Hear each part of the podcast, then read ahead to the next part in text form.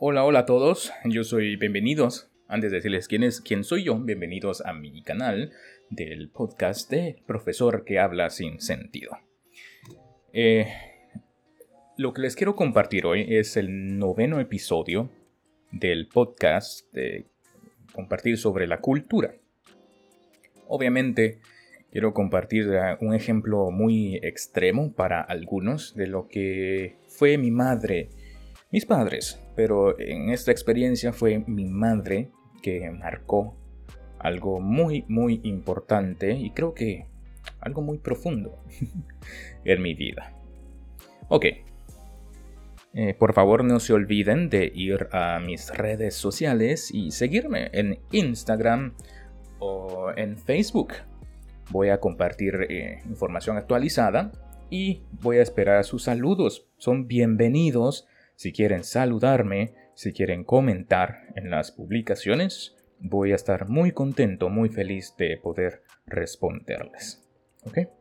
Bueno, en la experiencia de hoy fue cuando tenía menos de 8 años y desde muy temprano yo tenía prohibido decir malas palabras, malas expresiones o vulgaridades en casa. Obviamente eh, no hice caso. Pero fue una vez cuando estaba peleando con mi hermano.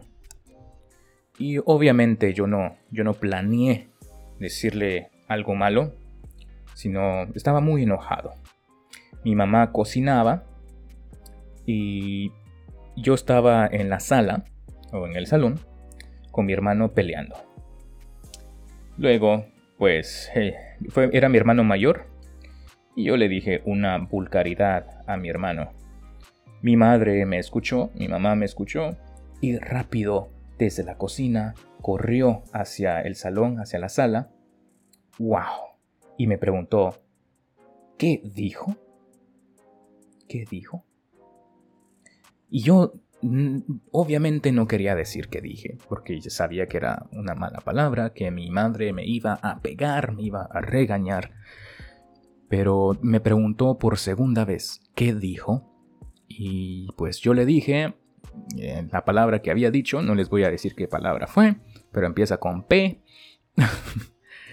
y mi madre me dice, y todavía se atreve a decir la palabra.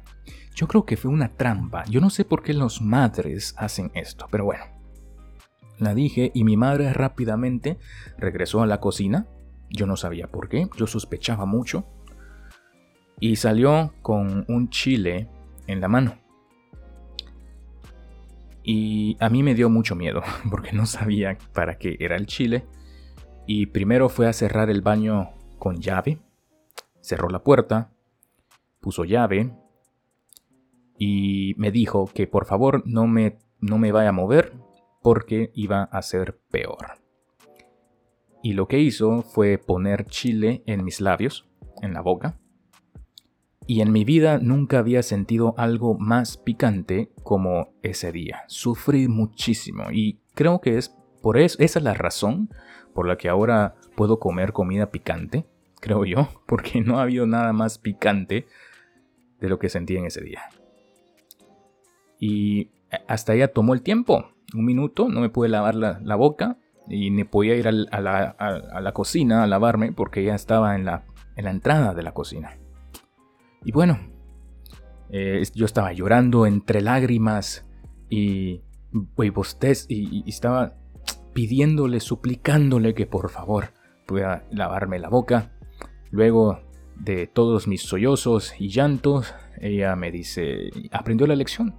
Yo digo, sí, aprendí la lección. Y nunca me atreví a decir nada. Y ahora que me encuentro en Taiwán, cada vez que hablamos por teléfono, digo malas palabras, digo vulgaridades porque ya no puedo hacer lo mismo. No son mentiras. No, no es una broma. No lo hago. Pero la mayoría de familia aquí en Taiwán, yo creo que no, no, no ha habido necesidad. Obviamente hay niños, hay hijos que pensamos nosotros en Latinoamérica que tienen necesidad, pero no. Eh, en Latinoamérica es un promedio donde hay niños rebeldes, hay rebeldía, y no es que aquí en Taiwán no haya rebeldía, pero es muy diferente la educación en casa.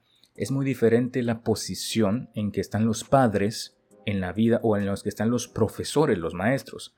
Hay casos, eh, obviamente, en los que uno dice, bueno, ellos necesitan disciplina, pero no es el promedio. Me, refiero al promedio. Por favor, no piensen que es una regla o que todas las personas son así. No. Pero el promedio en Latinoamérica es muy diferente al promedio aquí en Taiwán. Y en Taiwán a veces solo necesitas hablar, o es otra forma de educar a los niños que ahora se usa en, Guatemala, en Latinoamérica, y que dices, ah, no puedes hacer algo, no puedes hacer algo que te gusta durante algún tiempo. Pero aquí es por más se ve siempre por un bien común, ¿sabes? Entonces no hay mucho, el promedio no es de mucha rebeldía de parte de los hijos hacia los padres. Y la razón es porque cuando los padres familiares mayores eh, pasan, mueren, siempre hay una, un respeto que se les rinde eh, a los ancestros. Entonces, y eso existe no solo cuando después que mueron, sino antes. Entonces es una imagen, eh, una posición diferente a la que se tienen los padres, ya con la que los ves. En Latinoamérica no, bueno, los padres, los padres, y bueno, hay que respetarlos, sí, ok, está bien. Pero después que mueren, ok, fueron mis padres, y yo sigo con mi vida. Ok. Así que siguen con su vida, pero siempre los ancestros juegan un rol importante. Esto ha sido todo por hoy. Y espero que les haya gustado. Y nos vemos en el próximo episodio. Adiós.